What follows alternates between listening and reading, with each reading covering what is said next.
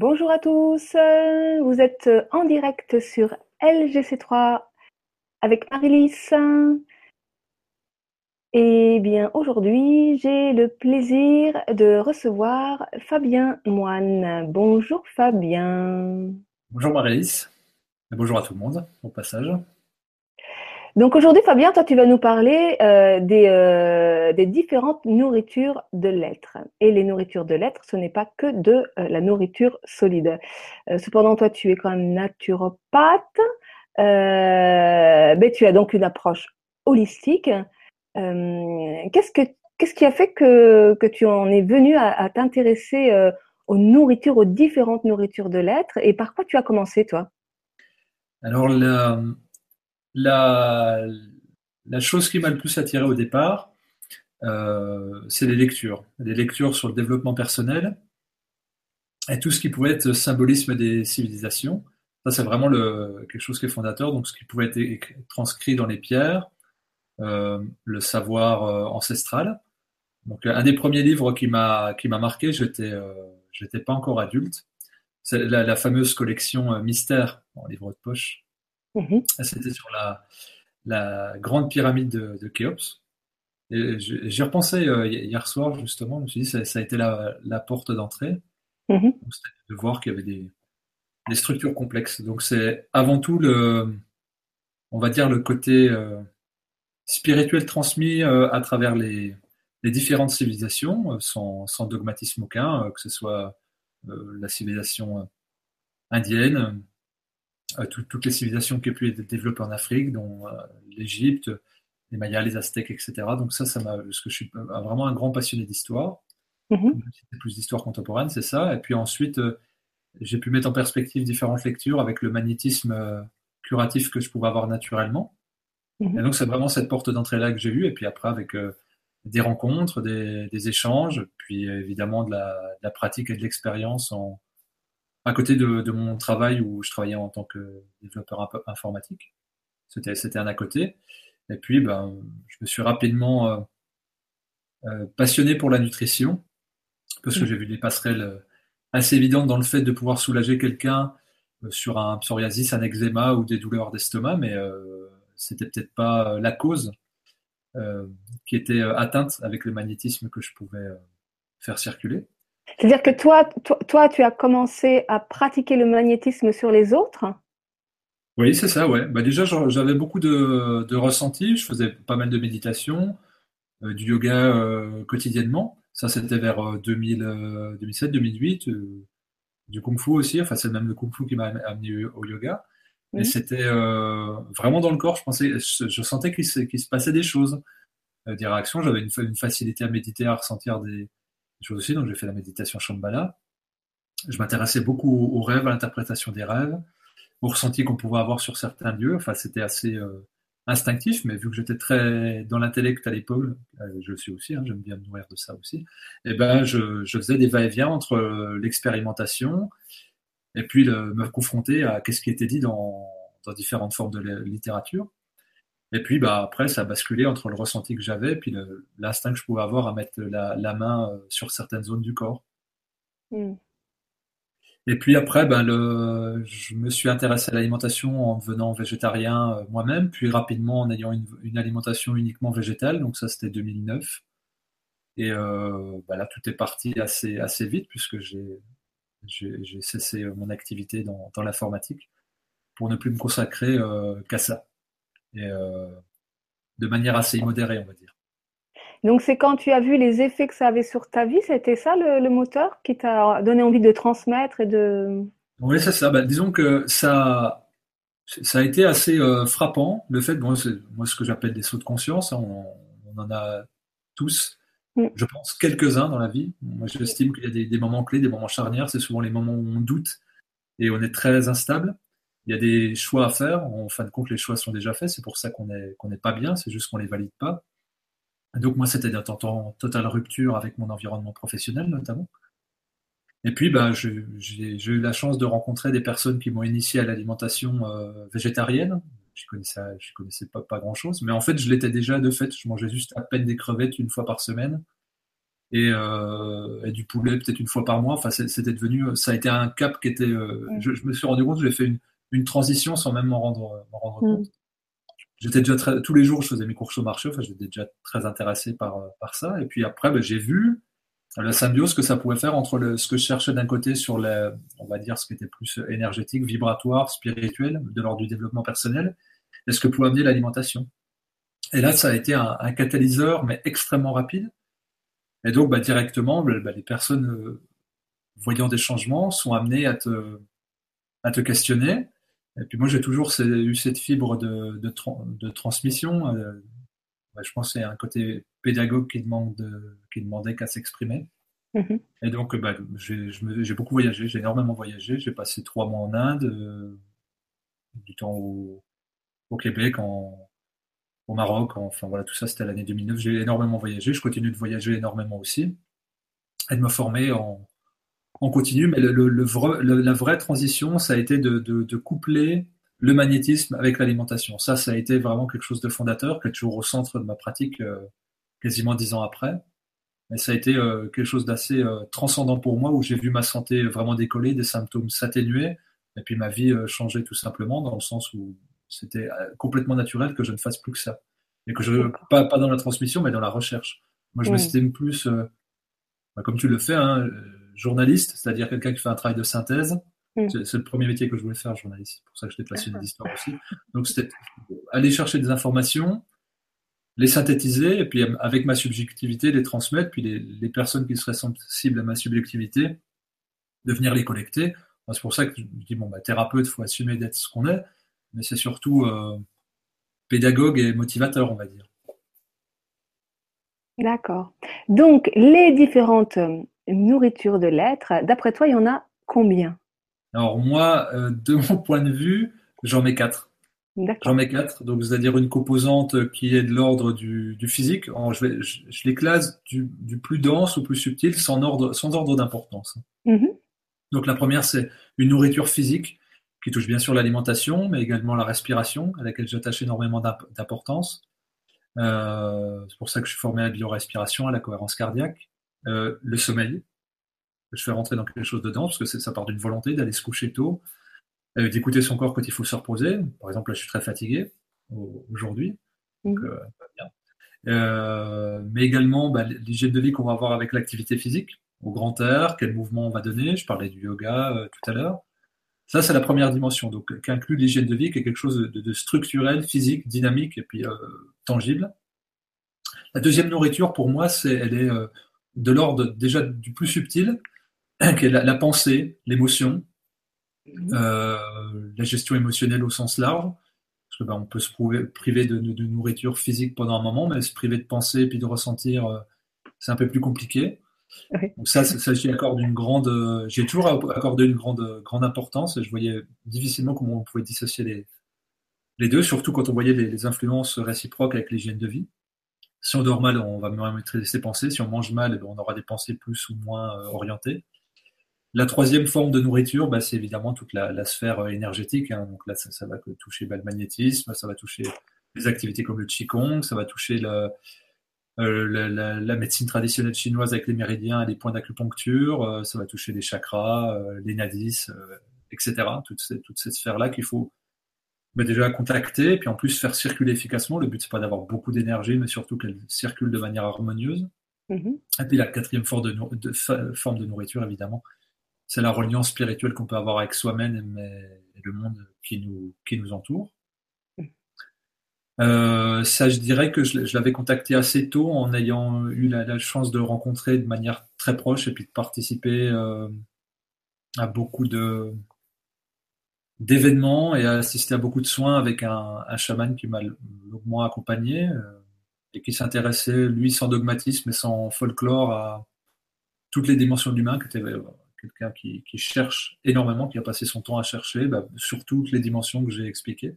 Mm. Donc euh, j'ai eu cette chance assez tôt, hein, dès, 2010, donc, euh, de, rencontrer des gens qui étaient déjà pas focalisés sur une chose. Moi, ce qui m'avait euh, tout de suite mis en prudence, c'est que beaucoup de thérapeutes mettaient l'accent sur une chose en disant bah, c'est cette thérapie-là qui est la meilleure parce que.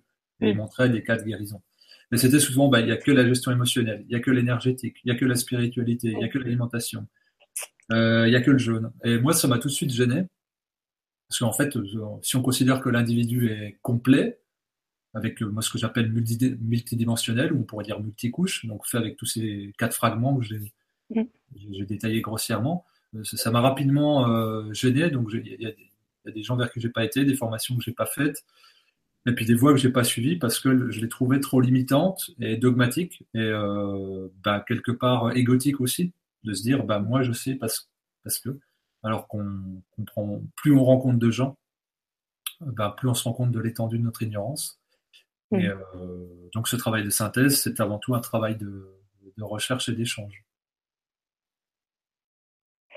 Alors, euh, pour rentrer un peu plus dans le, dans le, dans le concret, euh, parce que tout à l'heure, tu, disais que finalement, toi, tu n'as pas commencé par la, par la nourriture solide, tu as eu une autre, une autre porte d'entrée. Donc, progressivement, tu t'es intéressé à la nourriture solide, mais tu t'es aperçu qu'effectivement, c'était pas, et c'est ce que tu viens d'expliquer, que tout est en interaction. Donc, euh, pour aller dans un peu plus de concret, euh, qu'est-ce que tu peux nous dire euh, bah, Tiens, ici, on commençait par l'alimentation solide. D'accord. Alors, j'ai commencé par l'alimentation solide et en même temps, j'ai découvert le jeûne. Il, il, me semble de mémoire que c'est par Christian Tatchaler. Ah, d'accord. Que je, bah, qui, qui, pratique aussi le chamanisme, quelqu'un qui a, voilà, qui a été, je trouvais, excellent pédagogue et pour le coup motivateur, très quelqu'un très inspirant. Que j'ai reçu, que, reçu, en émission euh, au mois de juillet d'ailleurs. Ok, bah, j'en profite pour le saluer parce que pour avoir rencontré beaucoup de personnes, bah, c'est vraiment quelqu'un qui est dans un partage, un don euh, euh, naturel. Mm. je dirais presque inconditionnel. Mm. J'ai eu plusieurs preuves pour le. J'étais au tout début et il a été mm. vraiment quelqu'un qui a euh, qui, a été euh, motivateur, voilà, à, franchir des paliers. Donc, en parallèle de cette alimentation euh, physique solide, eh ben, il y a eu le jeûne, donc, que je ne dissocie pas en fait. C'est les deux, les deux faces d'une même pièce. Et donc, moi, ça a été de, me dire, l'alimentation, oui, elle joue sur notre santé, de manière définitive. Moi, j'avais des, problèmes de douleur articulaire, des problèmes respiratoires, des problèmes digestifs, des problèmes d'acné. Donc, suppression des produits laitiers. Un mois après, euh, tous les symptômes sont envolés. Bon. Euh, j'avais lu euh, Ni viande ni lait de, de Tal Chaleur. Après, ça a été une boulimie de lecture incroyable parce que je me dis, mais c'est tellement ancré culturellement. Moi, je viens de, Franche-Comté, donc le fromage, c'est pléthorique. Mon, grand-père faisait du, lait en tant que cultivateur et éleveur. Enfin, voilà, c'était, c'était, puis surtout, j'étais un énorme consommateur de produits laitiers. Et là, déjà de voir ça, ça m'a encore plus incité à fouiller. Mm. Je suis très rapidement devenu euh, végétarien. Puis, euh, bah, ce qu'on appelle végétalien, moi j'aime pas le mot, je dirais j'ai mangé que végétal. Mm. Ça a duré, c'est une période qui a duré euh, 7 ans, un peu plus de 7 ans, 7-8 ans. Et, euh, et là, j'ai vu, oui, des, des, des transformations physiques. Je voyais des, je faisais beaucoup de cyclisme sur route. Donc, je voyais bien mes performances hein, sur le compteur et sur la moyenne. Je connaissais les circuits par cœur. De semaine en semaine, en changeant l'alimentation, euh, je voyais des performances s'améliorer, la récupération à l'effort, les troubles tendineux, les troubles musculaires, les courbatures euh, qui étaient complètement différents, le souffle, euh, l'amplitude respiratoire, enfin tout ça, ça s'est modifié. Et puis la légèreté de l'esprit, hein, parce qu'il y avait aussi la légèreté des, intestins. À l'époque, je ne savais pas que j'étais allergique au, blé. J'ai une vraie allergie au blé, hein, décelée par un allergologue. Ça me déclenchait des, évidemment des douleurs euh, intestinales, plutôt des, lourdeurs que des douleurs, et puis des, problèmes respiratoires. Et il a fallu que je finisse aux urgences par troubles respiratoires sévères euh, pour m'intéresser à ce problème-là. Et donc là, ça a été la, voie du sans gluten, qui est considéré comme un phénomène de mode aujourd'hui. Euh, mais quand on reçoit des gens qui, eux, ne sont pas dans le dogmatisme et qui lui disent bah, Moi, j'ai lu un article, j'ai arrêté ça, et j'ai plus tel, tel, tel, tel, tel symptôme, je voudrais qu'on m'explique, parce que derrière, on me dit que c'est un effet de mode, mais moi, je constate que, eh ben, on creuse et on se rend compte qu'en fait, on est en train de, de lever, un, lever un gibier énorme euh, pour les années actuelles, puis pour celles à venir. C'est quelque chose qui est assez catastrophique. Euh. Parce que euh, j'aimerais bien qu'on appuie un petit peu sur cette histoire du, gluten, parce que effectivement, il y a, a l'aspect un effet de mode, mais en même temps, c'est une réalité. C'est-à-dire qu'il y a de plus en plus de gens qui sont. Alors, on, parle d'intolérance, ce qui est euh, et, on peut dissocier, c'est-à-dire que il y a ce qu'on appelle les gens qui sont atteints de la maladie de cœliaque, qui elle peut se diagnostiquer et euh, qui, qui correspond à des symptômes, enfin voilà. Et puis il y a tous ceux qui sont intolérants, qui vont pas être diagnostiqués cœliaques et souvent qui sont pas pris au sérieux. Oui, c'est ça. C'est blanc ou noir. C'est blanc ou noir, c'est très manichéen, et c'est pour ça que moi je précise que j'ai été diagnostiqué allergique et, et que c'est pas euh, une idéologie de ma part ou autre, c'est une vraie, vraie, allergie. Donc en fait, il peut y avoir trois catégories de personnes. Donc les gens qui sont cœliaques, donc euh, c'est même pas des réactions comme moi j'ai eu, là c'est euh, urgence rapide. et là c'est carrément une maladie auto-immune, c'est-à-dire s'il y a la moindre particule de gluten dans l'air, mm. là c'est catastrophique. Donc là c'est mm. une, une allergie extrêmement violente. Mm. Donc ça, c'est une maladie. C'est une maladie extrêmement lourde, euh, extrêmement handicapante, et, souvent, il y a des, les, enfants peuvent mettre des semaines, des mois. moi, je connais quelqu'un même qui a mis des années, donc c'était, des... parce que bon, des fois, c'est dur à, diagnostiquer. L'intensité n'est pas la même, mais souvent, c'est très violent. Et donc, c'est une, une inflammation de la muqueuse intestinale qui est euh, prodigieuse. Mm. Donc ça, c'est vraiment une maladie, un caractère maladif qui est reconnu, mais qui est, dur à diagnostiquer parce que du coup, il n'y a pas encore ces démarches de, de recherche d'approfondissement. Euh, les antigènes, etc. Donc, ça, la première chose. Deuxième chose, c'est l'allergie au blé, comme, j'ai. Mm. Euh, qui est, bon, c'était douloureux. Euh, là, si je remange par mégarde, une fois j'avais refait le test il y a trois ans, c'est plus jamais. Moi, j'ai essayé de tiens, je vais essayer de manger en conscience, euh, j'ai fait du chemin, je mangeais avec des amis, bon, bah, non. et puis, donc, il y a l'intolérance qui est beaucoup plus sournoise, en fait, parce que là, il faut, faut, faire un test d'intolérance. Euh, qui est très rarement recommandé, hormis par les médecins euh, avertis, qui sont malheureusement encore trop peu nombreux. Et là, en fait, les symptômes se déclenchent plutôt au bout de 2-3 jours, une fois que la digestion est, finie. Ça va être des, symptômes un peu diffus, ça va être euh, la fatigue, l'irritabilité, un peu de sudation, un peu de tempérament un peu irrité, enfin. Et puis plein, de, plein de symptômes tels que euh, la, de la glu dans les yeux, euh, euh, des, colites inflammatoires, des, des, gonflements, des choses très subtiles, insidieuses avec lesquelles on a l'habitude de vivre en fait. Oui, où on dit bah, c'est passager, ou c'est ou, ou bah, c'est peut-être parce que je suis stressé. Donc on passe généralement à côté. Et puis, ben, l'effet positif, on va dire, d'un embêtement médiatique autour du gluten, c'est qu'il y a des gens euh, bah, qui se disent, je vais, je vais essayer en définitive, parce que moi, j'ai plein de symptômes dans lesquels je me reconnais, puis ils essayent deux, trois semaines, ils enlèvent, puis là, ils voient que les, symptômes diminuent. Oui, ça, c'est le meilleur test. Essayez. Essayez d'arrêter. Enfin, c'est pas d'essayer, essayer d'arrêter, c'est arrêter pendant un mois pour voir ce que ça fait. Exactement. Comme ça, il n'y a, pas de dogmatisme, il n'y a pas d'idéologie. C'est de dire, bon, bah, peut-être le médecin a raison en disant que c'est qu'une, c'est qu'une lubie.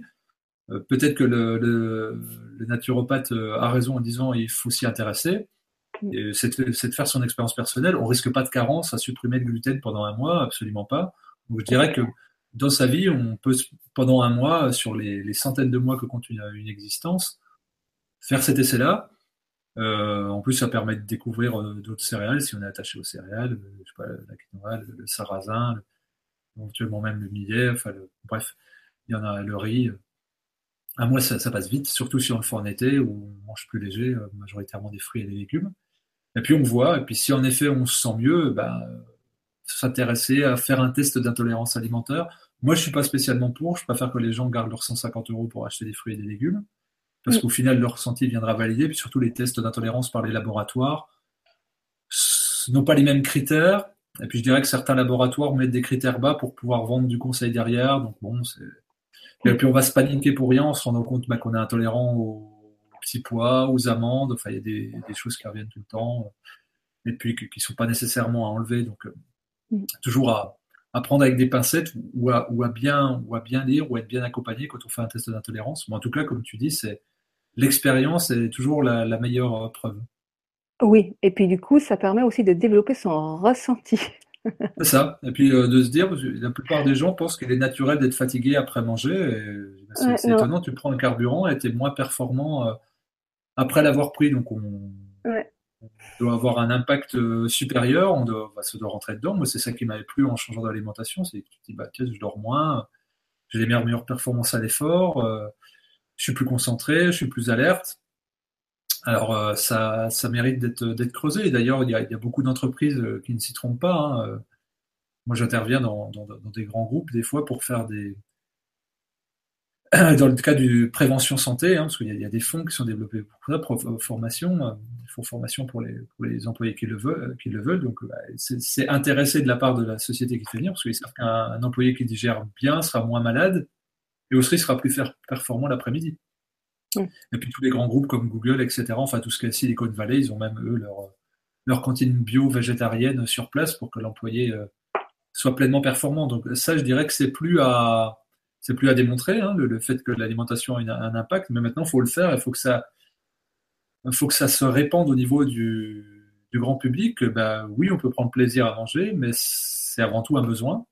Et donc, en effet, comme tu disais, se brancher à son ressenti corporel, ça permet d'être à l'écoute de ses besoins spécifiques. Et donc de dire, bah tiens, tel aliment m'alourdit, me fatigue, ou euh, me crée des constipations ou des états diarrhéiques ou me crée du mucus au niveau de la gorge ou me fait avoir des petites croûtes au coin des yeux euh, le matin. Donc euh, c'est déjà un premier, c'est une première dynamique et c'est pour ça que je disais qu'on on est avant tout pédagogue et motivateur, c'est à dire motiver la personne à changer, faire un test, puis pédagogue, expliquer pourquoi il y a tel ou tel symptôme qui ressortent et qui habituellement sont perçus négativement. Et là, on, explique que bah, en fait, c'est des, des, années de mauvaise alimentation qui prenait toute l'énergie du corps pour pouvoir s'adapter. Maintenant qu'il y a une alimentation plus physiologique, cette énergie-là économisée va aller au nettoyage, hein, qui est évidemment salutaire. C'est quand même assez euh, inquiétant, moi, quand, je, quand je fais le bilan, euh, de voir euh, comment finalement l'être humain se nourrit avec des nourritures qui sont non physiologiques. Euh, c'est-à-dire qu'il a vraiment perdu la connaissance euh, de ce qui est bon pour lui. Et, euh, il se nourrit par, habitude, par croyance, par facilité, coupé de son ressenti souvent. Et, en fait, c'est affolant le nombre d'aliments qui sont qui, qui, sont en fait pas physiologiques et, et, qui sont vendus même aux plus grands euh, parce que alors le lait c'est blanc donc forcément c'est pur, c'est hygiénique, c'est voilà. Euh, le pain, enfin c'est vrai que les deux aliments de base, le, le, le, le lait et le pain sont en fait les deux aliments qu'il s'agirait en fait d'éradiquer de notre alimentation. Alors, il y a plusieurs choses à, dire sur ce que tu dis. Tu as fourché sur un mot, tu as dit Ah, les gens se nourrissent d'A. Ben, moi, je, serais tenté de finir en disant Ils se nourrissent d'addiction. C'est ça. Euh, c'est vraiment quelque chose, en fait, il n'y a plus de libre arbitre on a bien peu de libre arbitre en fait quand on est dans l'alimentation. Les gens disent bah, j'aime ou j'aime ça. Bah, en fait, souvent on aime euh, ce que nos parents ont aimé. On a, on a, on a peu de libre arbitre parce qu'on mange culturellement, selon où on a grandi, socialement, selon le rang social, on va pas manger les mêmes, euh, les mêmes produits. Familialement, parce que selon la tradition familiale, on mangera plus telle ou telle façon. Puis nous, en fait, en définitive, quand on pense avoir la liberté de cuisiner et de manger, on est juste à la conjonction de tout ça au carrefour de, de toutes ces influences. Et puis, ben, on, a, on a bien peu de choix et bien peu de menus en, définitive. Par contre, si on était dans l'instinct, dans l'écoute du besoin, ben, on mangerait euh, complètement différemment. Ce que je dis souvent aux gens, c'est si, tes parents, euh, qui sont peut-être nés dans le Poitou-Charentes, avaient déménagé euh, au Maroc pour le travail, ben, tu aurais mangé à la marocaine. Et s'ils avaient déménagé dans les Caraïbes, tu mangerais beaucoup plus de, beaucoup plus de fruits. Ben, tout ça, c'est contextuel, à chaque fois contextuel. Et là, je vais reciter euh, Talchador, dont j'ai déjà pas parlé. il a un petit, un petit livret, chez Jouvence, hein, qui s'appelle Végétal vivant varié. Mm Dedans, il rapporte une anecdote où, euh, sur des, rats euh, à qui on donnait de la nourriture physiologique de rats. Et à côté, on mettait de l'alcool. Les rats ne touchaient pas à, l'alcool quand ils avaient de la nourriture physiologique. On remplace la nourriture physiologique par de la nourriture industrielle. Les rats commencent à, mettre, à boire de l'alcool. Mm on enlève la nourriture industrielle, on remet de la nourriture physiologique, les rats arrêtent de boire de l'alcool. Le, toxique appelle clairement le toxique. Mm. Dès l'instant qu'on est rentré dans un cercle vicieux, hein, euh, euh, bah, des sucreries dès l'enfance, euh, mange quand t'as pas faim, le gras, la friture, les édulcorants, les additifs alimentaires de tout seul, le glutamate monosodique, l'aspartame, etc., etc. Donc tous les perturbateurs les neurotoxiques. on appelle ça des additifs. Moi, j'appelle ça des addictifs parce que en fait, ça crée des addictions. Ouais, c'est bien dit. Ouais, c'est ça. c'est fait pour ça. Hein. Ça coupe la satiété, tu peux en manger, tu peux en manger, tu peux en manger, des édulcorants de synthèse, enfin bref, c'est. Aux États-Unis, il y a sept cliniques hein, de désintoxication à l'aspartame. Hein. Quand on dit que c'est pas dangereux, si on fait des cliniques de désintoxication, c'est bien qu'il y a un, effet. C'est toujours intéressant de regarder comment ça a été interdit, puis comment ça a été réintroduit, par quelles euh, entremises politiques ça a été fait, par quels intérêts économiques il y avait derrière. Enfin, on le sait depuis le départ, hein, depuis les années fin des années 70, que l'aspartame est, assez délétère pour la santé. après, et puis maintenant, c'est ce que c'est ce que soulevait euh, Nelly Grosjean dans une émission que j'ai fait avec elle, c'est que l'aspartame se cache sous la dénomination arôme naturel. Oui, oui, oui, oui. Bah, il y, a plein de il y a plein de choses. C'est très très malin. Par exemple, quand on voit arôme naturel de fraise, en fait, pour obtenir cet arôme naturel de fraise là, on va on va faire fermenter des des copeaux de bois. Et puis ça va, ça va, on va synthétiser cette odeur-là. Mais le bois, c'est naturel au bout d'un moment de la, fermentation, la fermentation est un processus naturel, donc euh, ben, c'est un arôme naturel. D'accord. c'est assez drôle hein, quand on s'intéresse de, de, près à, tout ce qui est euh, législatif autour de l'alimentation. C'est de la duperie et de la tromperie euh, en bande organisée. Les gens sont de bonne foi, ils disent bah tu vois un yaourt avec une fraise dessus, avec un arôme naturel de fraise, tu dis tiens, peut-être du jus de fraise dedans. Mm. Naïvement quoi. Ou de la gelée de fraise, j'en sais rien, mais en tout cas, il y a bah, jamais une fraise. Dans certains yaourts, il paraîtrait qu'il n'y a même plus de lait, que c'est des, trucs de synthèse complètement. Euh, c'est pas. C'est pas, pas impossible. On, est en train de, maîtriser ou de démaîtriser le vivant euh, à, très, grande échelle et puis avec des, mots trompeurs. Et puis euh, le, consommateur naïvement pense que s'il y a une autorisation de, mise sur le marché, c'est qu'on peut avoir confiance au niveau sanitaire.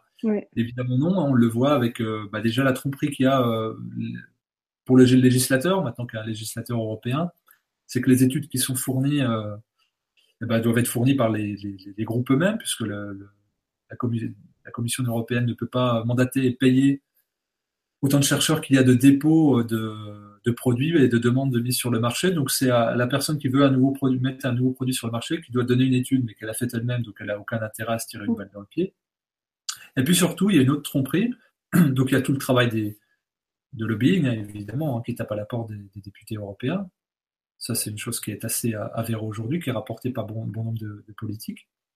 Et puis, il y a surtout euh, une tromperie. Par exemple, il y avait le Parlement européen s'était fait tromper sur les, lobbies du produit laitier français, où les, informations étaient tellement euh, faites, les, les, noms des structures euh, privées hein, étaient tellement bien donnés qu'ils ont cru que c'était des, documents officiels du ministère de la Santé pendant des années. D'accord c'est là qu'on comprend qu'en France, on recommande trois fois plus de calcium euh, que ce qui est recommandé au niveau européen, au niveau de l'OMS. L'OMS, je crois que c'est 450 mg de calcium par jour, et en France, on recommande 1300-1400 mg par jour. Et évidemment, ces besoins en calcium sont couverts par 3-4 produits laitiers par jour. Donc en fait, il y a, le, consommateur ne sait pas ça, c'est que c'est-à-dire qu'au niveau international, on exige, on recommande trois fois moins de calcium qu'au niveau euh, français et qu'en France, on recommande essentiellement euh, euh, des, produits laitiers. Anciennement, le PNNS, donc Programme National Nutrition Santé, il y a 27 membres. Hein. Il y en a 21 où on a vu des collusions avec euh, l'industrie laitière. Mm.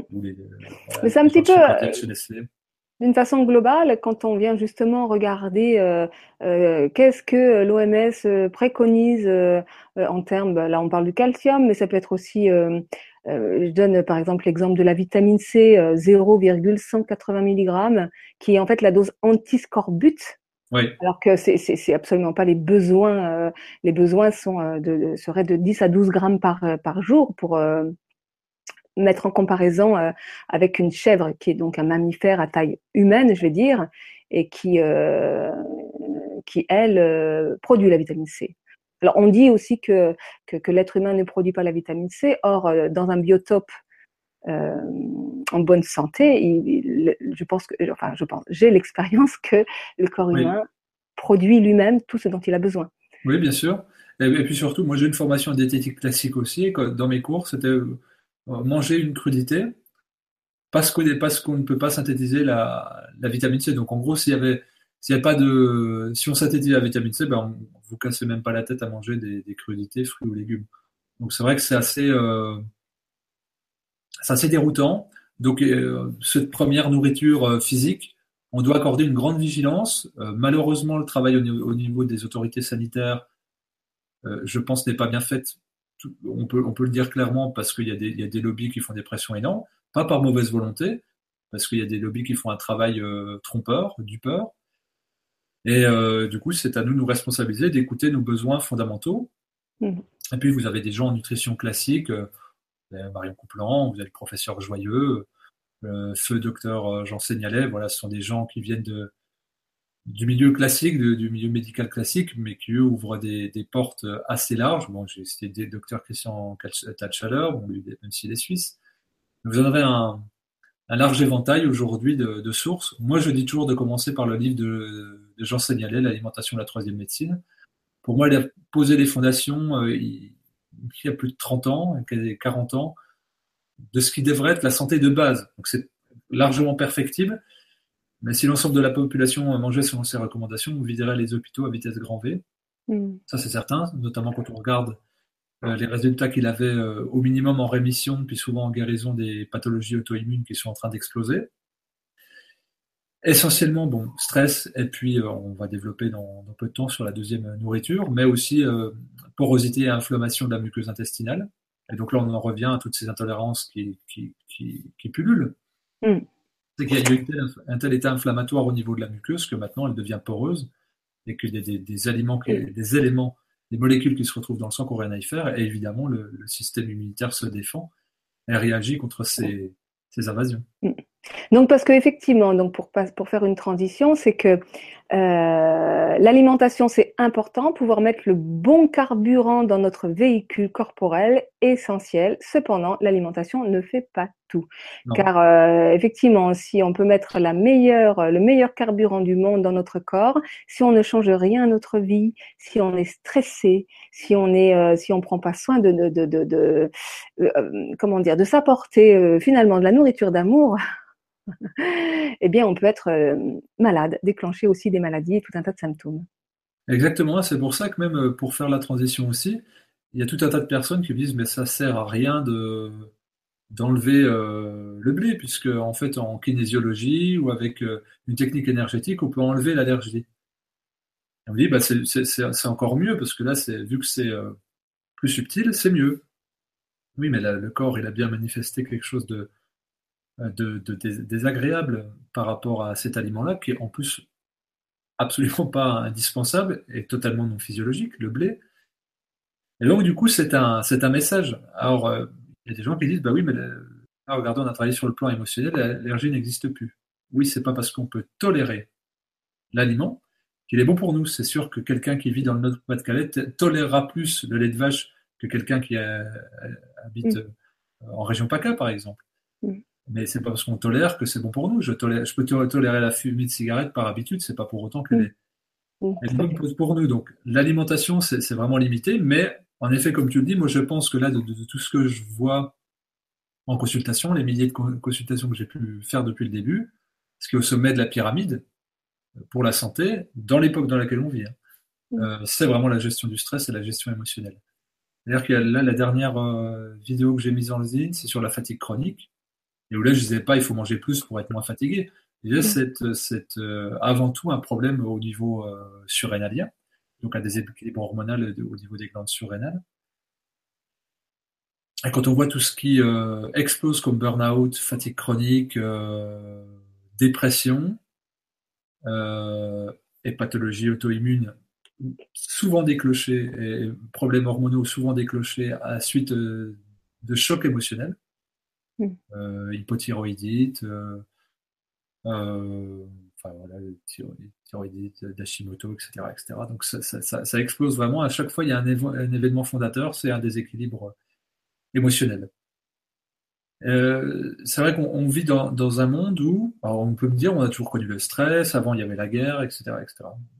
D'accord, d'accord. Ça, c'était des choses qui étaient aiguës, intenses, les climats de guerre duraient quelques années. Je dirais qu'aujourd'hui, c'est horrible, hein, il n'y a pas de comparaison. Mais euh, là, on est soumis à, quelque chose qui est violent euh, chroniquement. Mm. C'est-à-dire que toutes les décisions, tous les choix qu'on prend sont engageants sur la durée.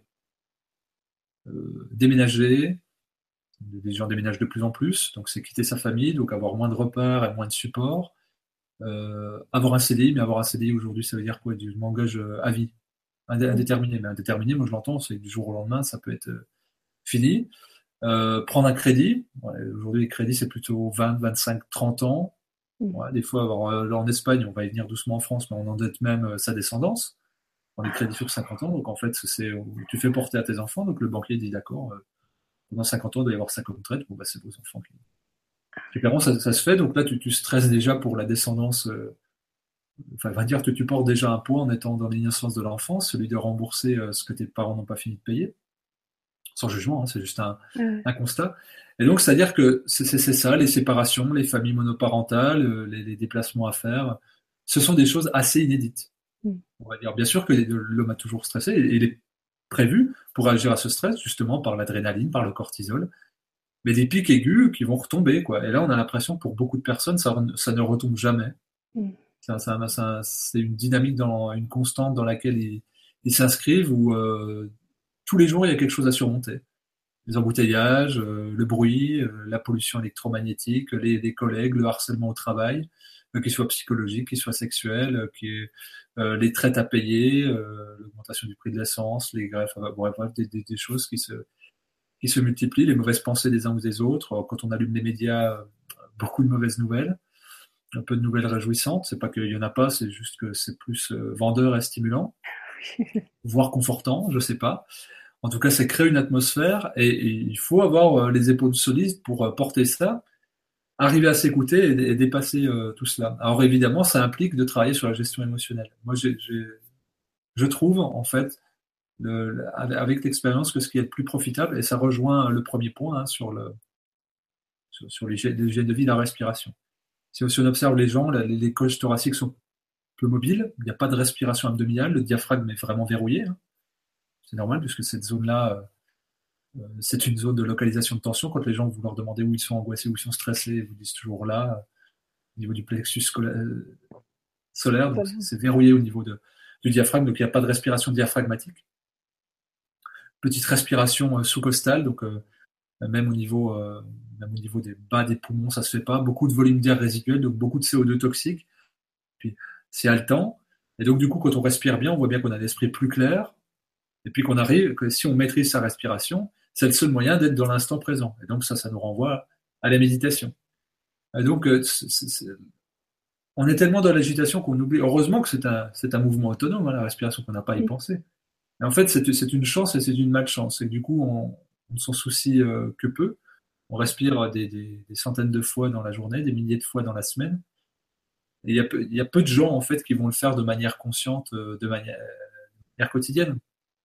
Et quand on se fait juste attention à sa respiration, il y a beaucoup de parasites qui retombent, en définitive. Donc, des fois, quand on parle de gestion émotionnelle, les gens se font tout un monde. Il va falloir que je fasse une analyse, une thérapie. Il va falloir que je aille voir une sophrologue euh, deux fois par semaine. Alors, c'est bien si on peut le faire. moi, je dis simplement respirer. Ça permet de se remettre dans l'instant présent. Parce qu'on est toujours en, dans le passé, bah, en fait, ma mère, elle a été trop ci, et puis euh, mon mec, il m'a trompé, et puis il était trop ça, et puis pas assez de trucs. Et puis demain, en fait, ça me fait peur parce que bah, le boulot, c'est pas certain. Puis il y a le crédit, puis il y a, grève à l'école du petit. Comment je vais le faire garder? Et on est rarement dans ici maintenant. Et donc la tu gestion connais, Tu, tu connais Edouard euh, Stack Ah non qui a fait tout un travail autour de la respiration. Je le reçois le 21 novembre euh, sur euh, justement le, le, souffle, la question du, du, du, souffle et de la respiration. Donc, il va y avoir une émission consacrée sur la respiration, c'est vrai, c'est. Ah si, j'ai vu, vu dans, les, dans les vignettes de ton programme, ça j'ai vu. le, nombre, le nombre revient, mais je ne sais pas du tout ce qu'il ce fait. Bah écoute, j'écouterai euh, donc, euh, donc, fondamental la respiration et, notamment ça aide, bien entendu, ça aide la gestion euh, des, émotions, la gestion du, du, stress, bien sûr. On est dispersé dans, dans trois espaces-temps hein, souvent, hein, mais on, est rarement dans, dans l'instant présent. Et, la maîtrise de la respiration nous, nous ramène obligatoirement dans l'instant présent. Mm. Et donc c'est gratuit. C'est gratuit, c'est immédiat, où qu'on soit dans les transports en commun, dans son lit, au travail, on peut se, se remettre, moi je dis se stériliser, ou se remettre au neutre par la respiration. C'est vraiment, c'est vraiment quelque chose de fondamental. Alors évidemment, dans l'air, il y a du CO2, mais il y a aussi plein d'autres choses. Hein. Est-ce que tu as remarqué que, en fin de compte, tout ce qui est fondamentalement bon pour nous et qui nous rend véritablement heureux, c'est gratuit? Et abondant. Et abondant. Ouais, ouais bien sûr. C'est merveilleux ça. Hein, justice pour tous. Et donc, euh, pleine santé pour tous. Euh, moi, il y a beaucoup de gens qui me disent, bah, ce sont des problèmes de riches que vous avez. Je m'étais fait interpeller une fois par C'est un problème de riches que vous avez, tu fais des trucs. Je dis, bien sûr, c'est des problèmes de riches. Je dis, il y a des gens qui viennent à mes stages de jeûne, qui payent pour euh, se priver de nourriture. tu veux, il y a tout à refaire. Là où tu as la plupart de la population euh, dans le monde qui, qui meurt de carence, nous, on meurt d'excès. Je dirais, chacun ses problèmes. Et c'est ridicule dans les deux cas parce qu'il y a suffisamment d'alimentation pour nourrir toute la planète. Dans tous les cas, il faut demander des comptes à, qui de droit. Donc déjà, c'est à nous-mêmes. Parce qu'on a, même si j'ai dit qu'on a peu de libre arbitre, on a quand même l'occasion de faire des choix beaucoup. On est, certes tiraillé par beaucoup d'influences, ce que je disais, hein, culturelles, euh, sociales, familiales, médiatiques. Faut pas, faut pas nier parce que bah, si on parle du sans gluten aujourd'hui, c'est parce que les médias diffusent ça. Mais si on a parlé beaucoup des produits laitiers, c'est aussi parce que les médias ont diffusé ça. Donc aujourd'hui que les médias diffusent un peu plus le jaune, bah, prenons ce parti-là. Moi je dirais que c'est pour ça que j'appelle ça des stages de jeûne et pas des, des séjours, c'est parce que c'est pédagogique. Mm. C'est évidemment on fait pas que de ne pas manger, c'est d'expliquer, mais là on se remet au neutre. Puis là c'est là où on redécouvre le corps dans, dans ce qui est le plus merveilleux, c'est que oui, l'alimentation physique n'est pas le carburant fondamental.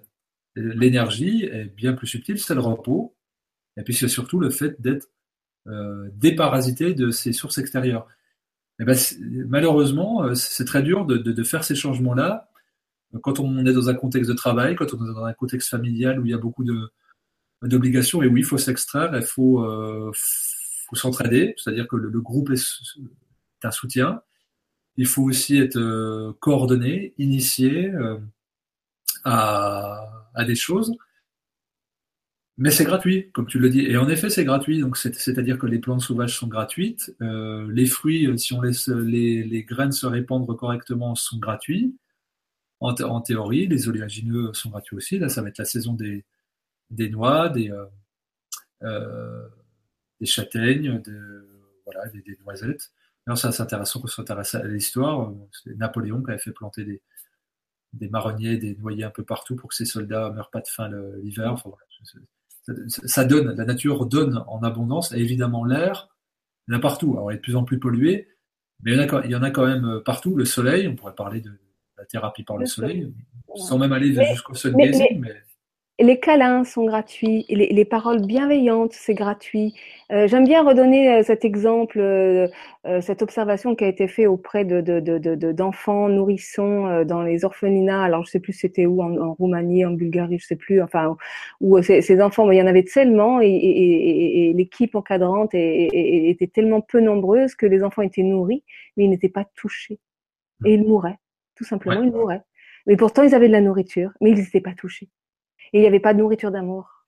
Il y, avait l'inverse, c'était, je crois que c'est en, en France hein, que ça a été fait, je ne sais plus sous quel roi, donc je ne vais pas dire de bêtises, mais on a des expériences qui ont été faites sur des enfants qui avaient été nourris au sein, mais pas tout, enfin nourris mais pas touchés, et puis d'autres qui n'avaient pas été nourris mais câlinés en fait. Et puis ceux qui survivaient le plus longtemps, c'était ceux qui avaient été câlinés. Évidemment que le premier, notre premier besoin de nourriture, et là on reste dans l'émotionnel, bah, c'est d'être euh, en contact en contact avec l'autre. On a besoin de ce contact avec, euh, mm. avec l'autre, contact visuel, le contact touché. Mm. Hein, si vous regardez le. Quel pot à pot ne calmera pas un enfant qui est euh, angoissé mm. euh, Et là, vous avez encore des, des pédiatres qui disent ben non, faut, faut, faut pas porter l'enfant parce qu'en fait, après, il devient trop attaché. Mais. Alors qu'on sait, aujourd'hui euh, que c'est justement c'est les enfants qui ont le plus de confiance, qu'ils ont emmagasiné de la confiance et ils vont au-delà de la vie. Par contre, ceux qu'on prend, qu'on met dans une poussette, qu'on retourne et qu'on présente violemment au monde extérieur, mm. auquel il ne comprend rien, sans, sans contact, ceux-là, oui, réclameront toujours euh, euh, leur maman pour euh, comme ressource. Et qu'on soit adulte ou pas, on est toujours à chercher. La, sucette, la fameuse sucette, ferme ta gueule. Voilà, c'est ça. C'est un moyen. Là, l'enfant a beaucoup, beaucoup, beaucoup, beaucoup de choses à exprimer. J'ai énormément d'enfants, de, de, jeunes hommes. Là, le, la dernière personne ce matin, c'était un enfant de 6 mois. donc, des, des, angoisses et des reflux toujours la question à la maman, bah, qu'est-ce qui s'est passé au moment où il y a des... Bon, bah, euh, la maman dit, bah, je me suis violemment pris le bec avec euh, ma mère, et ma fille était là. Et donc à chaque fois que ma, mère, donc la grand-mère de la petite, entre dans la maison, la petite est angoissée. Et le, papa est militaire, il était parti un mois en mission. Et donc bah, depuis, euh, elle cherche son papa, puis elle fait des réveils nocturnes toutes les 30 minutes. Elle a besoin juste d'être euh, rassurée, donc ça va, ce sont des parents ouverts qui donnent ça. Mais il faut juste donner ce qu'il y a, donc il faut donner plus, et, surtout il faut savoir parler. Le nombre d'enfants à qui l'on parle, on explique les situations et qui se calment instantanément, c'est qu'on a tendance à dire, bah, il y a peu de temps qu'on considère la douleur chez l'enfant. Hein. Euh, donc, euh, on n'en est pas encore à dire, bah, en fait, il peut comprendre des choses. Évidemment, il comprend des choses. Et vous parlez à tous les ostéopathes, les gens qui travaillent avec les enfants, ils ont une plus grande facilité à dire où ils ont mal. Justement, ils ne passent pas par ce mental. Donc, euh, le, corps parle et ondule selon les, besoins spécifiques. Donc, il y a tout à faire avec les, les enfants, et c'est plutôt nous à nous mettre à leur écoute plutôt qu'à leur imposer notre mode de fonctionnement euh, quand on voit s'équilibre. Et, et, je voudrais revenir sur cette histoire de sucette parce que je voudrais pas que ce soit mal interprété parce que je pense que la sucette, elle peut à un moment donné correspondre effectivement parce que quand l'enfant arrive, il y a plein de choses, de nouvelles choses à gérer et que, mais euh, ce qui devient inquiétant, c'est quand on voit des enfants de, euh, de 2, 3 ans, 4 ans se balader partout avec leur sucette. Oui, oui, c'est ça et, et, et, et, que, et, que là, ça devient une addiction et que ça, c'est des futurs, c'est des, c'est des, c'est des futurs fumeurs, c'est des, c'est des futurs euh, addicts. Hein. Alors ça va être la mmh. sucette, ça va être aussi euh, pour faire taire, bah tiens, je te donne un bonbon, ou euh, c'est toutes ces addictions qu'on engramme très très très très tôt dans la vie de l'enfant. Souvent parce que les parents sont impuissants et parce qu'ils ne savent pas, ils sont impuissants à, à... alors que l'enfant souvent exprime le stress des parents en plus. Hein.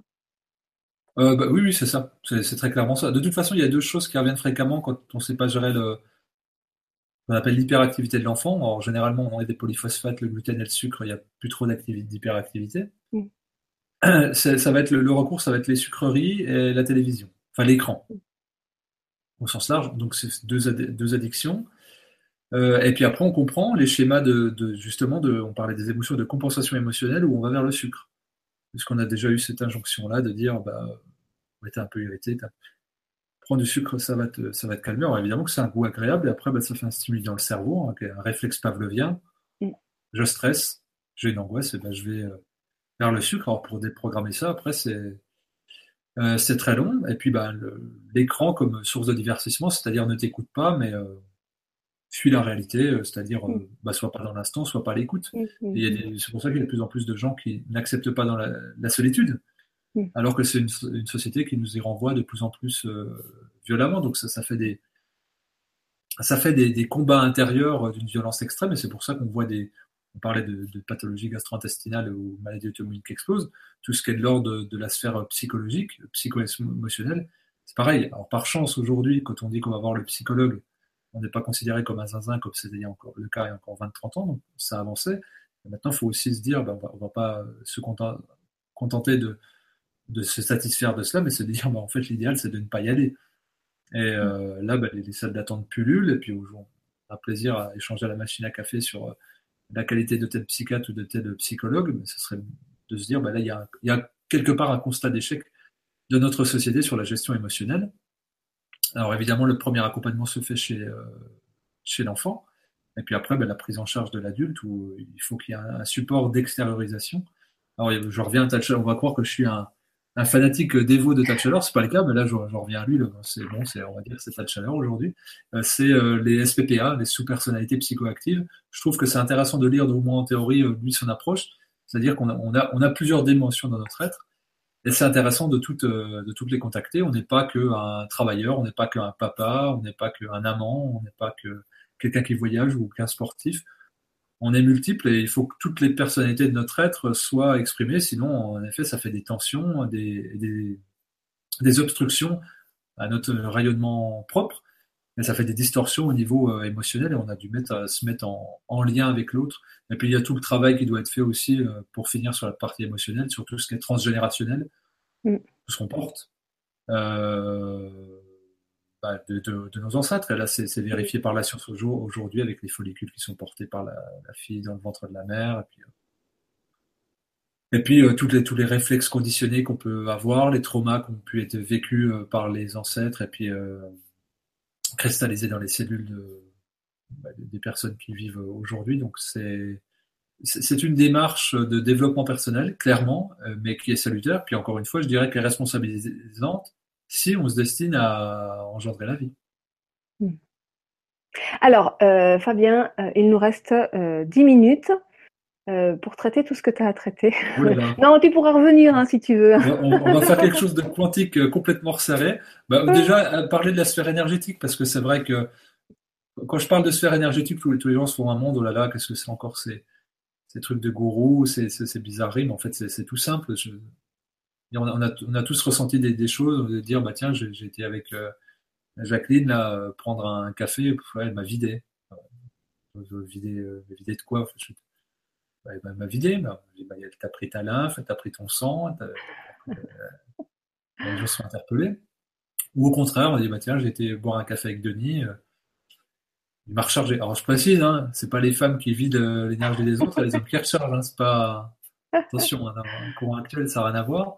Mais en gros, voilà, on, exprime tous des choses comme ça, donc on a tous des ressentis.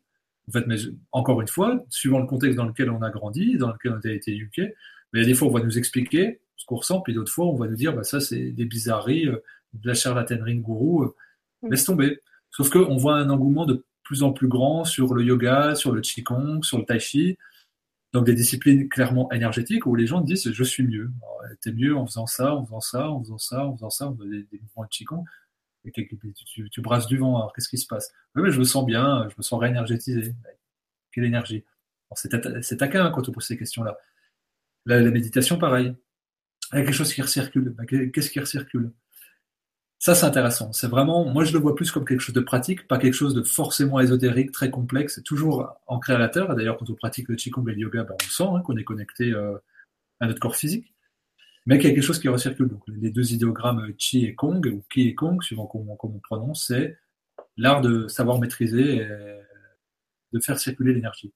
Et ben c'est ça. quand je dis qu'on a une nourriture énergétique, c'est justement on a un plein potentiel, alors qu'on appelle chi, ki, prana, peu importe, qui nous environne. Des, Aujourd'hui, je dirais que la, physique quantique valide tout cela. Quand les gens disent, bah, moi je suis scientifique, je suis cartésien, je dis, bah, c'est parfait, on, s'entend, puisque j'étais forcément, en tant que cartésien, intéressé à la physique quantique.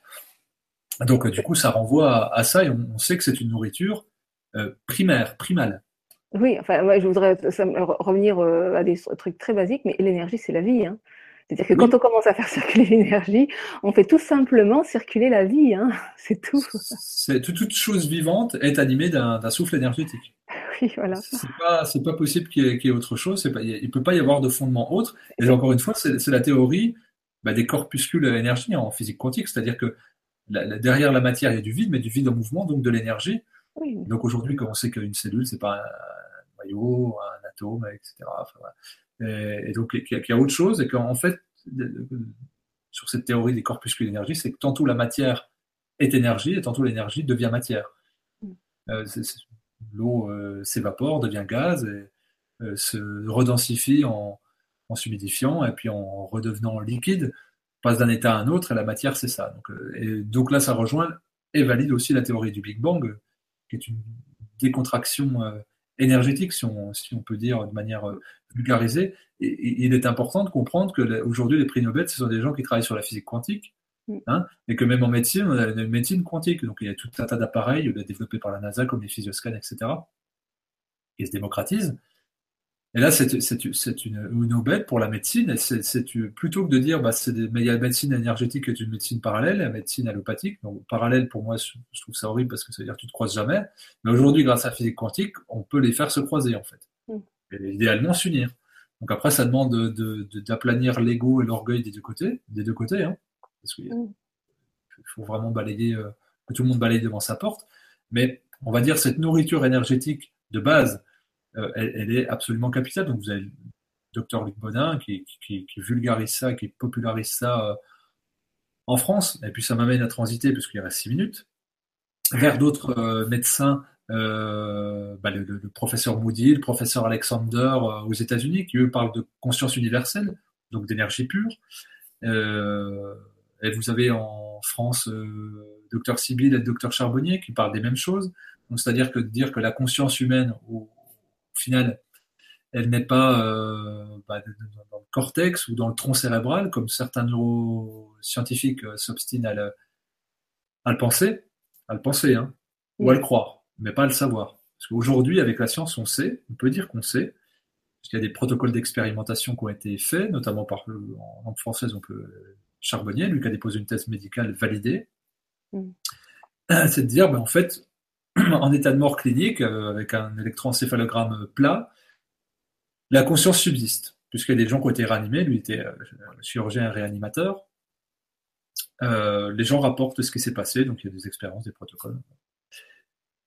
Et donc la, conscience persisterait au-delà du corps physique, et là ça rejoint tous les, enfin, les sept corps énergétiques, il y a trois corps immuables qui baignent dans cette conscience universelle, et c'est que le, cerveau n'est pas un émetteur, comme on l'a longtemps passé, mais c'est part une révolution copernicienne, c'est-à-dire, bah, tiens, merveille des merveilles, la Terre n'est pas le centre de l'univers. Et ben non, le cerveau n'est pas le centre de l'univers. À nous-mêmes, grands humains que nous sommes, nous ne sommes pas le centre du, monde.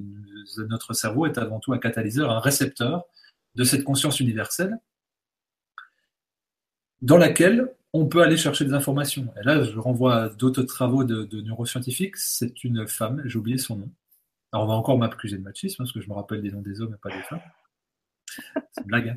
Mais euh, c'est le cas, euh, le, sous-titre du livre de cette personne, c'est le cas Nicolas Fraisse. C'est une personne qui a été suivie pendant dix ans par des neuroscientifiques, je ne sais pas si tu connais, voilà, qui lui a arrivé à projeter sa conscience dans l'astral et il y a eu des, protocoles qui ont été faits. Donc on sait aujourd'hui que la conscience est, mobile, n'est pas que, que dans le siège du, corps euh, physique. Et donc ça, c'est une nourriture, et c'est là où je dis la nourriture est spirituelle. C'est-à-dire c'est un engagement, une responsabilité de se dire, nous sommes plus euh, que, matière, que chair, que eau, que tendon, que ligament, etc. Et donc, quand je dis spiritualité, c'est quoi? C'est à quel endroit ta conscience est la plus mobile, et la plus fluide, est la plus prompte à se, développer? Alors, ça peut être au contact de la nature, au contact des animaux, au contact de, la montagne, au contact des, rivières, des, des, océans, euh, des pâturages peu importe. Pour moi, la spiritualité, c'est ça. C'est pas de dire aller dans des temples. Alors, ça peut être la lecture de textes sacrés, peu importe. On est tous suffisamment différents pour pouvoir vivre notre spiritualité différemment. En tout cas, c'est à quel moment je me sens bien et moi-même. Mm. donc, c'est là où on arrive à trouver bah, son lieu de vie et son sacerdoce, qui n'est plus un travail, puisque chaque personne a sa place. Et pour moi, être dans sa spiritualité, c'est juste être dans son chemin de vie au bon endroit. Mm. C'est pas des grandes choses, pas des grands, euh, des grandes théories. Euh, c'est-à-dire que l'analphabète reclus dans sa campagne, peut évidemment vivre sa spiritualité au même titre euh, que l'érudit qui est dans son temple, à méditer 8 euh, heures par jour. la, spiritualité peut être vécue, la transcendance personnelle peut être vécue à même intensité. Il s'agit juste de ressentir quels sont les besoins. Et là, ça revient aussi à la nourriture, c'est à chaque instant, mille fois par jour, on peut se poser la question de est-ce que ce que je fais me nourrit? À quel point ça, ça me, ça me ça, me rend plus grand en tant qu'humain, à quel point je me trahis quelque part. C'est là où j'en viens à dire que la pathologie, euh, j'avais fait une causerie qui s'appelle la vision euh, euh, apocalyptique de la maladie, c'est nous-mêmes qui la développons mm. comme signal à notre, de notre conscience à notre corps physique. tous les jours, on a cette occasion de, se relier à, à nous-mêmes pour savoir si nos choix sont justes ou pas. Certaines fois, ils sont plus engageants, c'est ce que je disais en, ce qu'on disait en préambule, où bah, souvent c'est des instants où on, doute, où on se sent fragile et très vulnérable. Et au fond, la décision, elle a déjà prise. Et on a du mal à la, valider parce que c'est engageant, euh, ça crée des ruptures avec notre mode de vie précédent, avec nos principes qu'on doit faire tomber, sur lesquels on s'était bâti. Puis ça fait des ruptures, des fois, avec l'entourage ou la, société. Mais cette force-là, cette spiritualité qui nous nourrit à travers les choses qu'on sent, qu'on sent, hein, pas qu'on sait, qu'on sent être bonne pour nous, elle nous accompagne et, ce sont des garde-fous et de soutien euh, tous les instants. Super.